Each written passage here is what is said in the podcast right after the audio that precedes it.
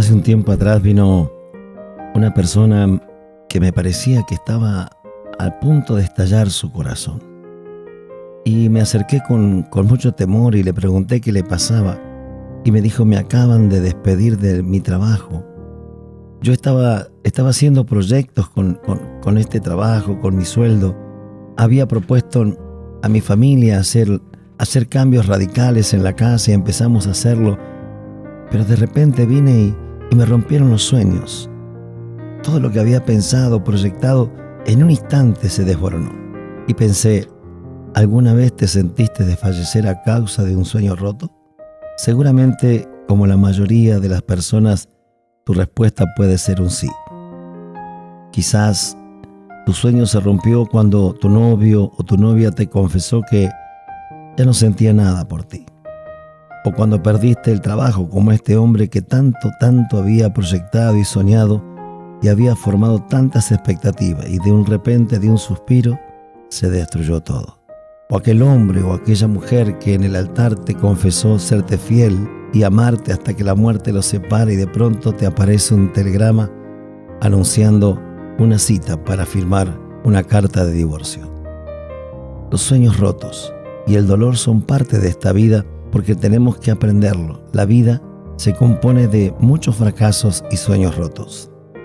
Hay sueños que nos hacen vivir tan ilusionados que es imposible evitar el sufrimiento cuando de una forma inesperada se rompen.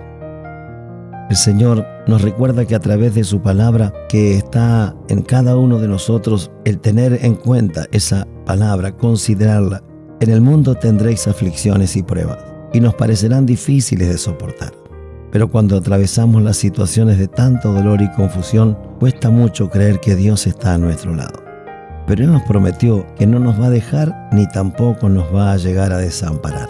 Hay un salmo que dice, en el Salmo 71, en los versos 20 y 21, Tú, que me has hecho ver muchas angustias y males, volverás a darme vida, y de nuevo me levantarás de los abismos de la tierra y aumentarás mi grandeza y volverás a consolarme. En su segunda carta, Pablo a los Corintios le dice, porque de la manera que abundan en nosotros las aflicciones de Cristo, así abundan también la consolación. Por eso, a través de este tiempo, quiero decirte algo muy importante, muy fundamental. Si estás sintiéndote desfallecer por causa de sueños rotos, te animo a que busques el refugio en el amor de Dios, a que deposites tu confianza en el constructor de sueños, aquel que dará a tu corazón consuelo y paz y sobre todo hará que tu alma se regocije en la esperanza.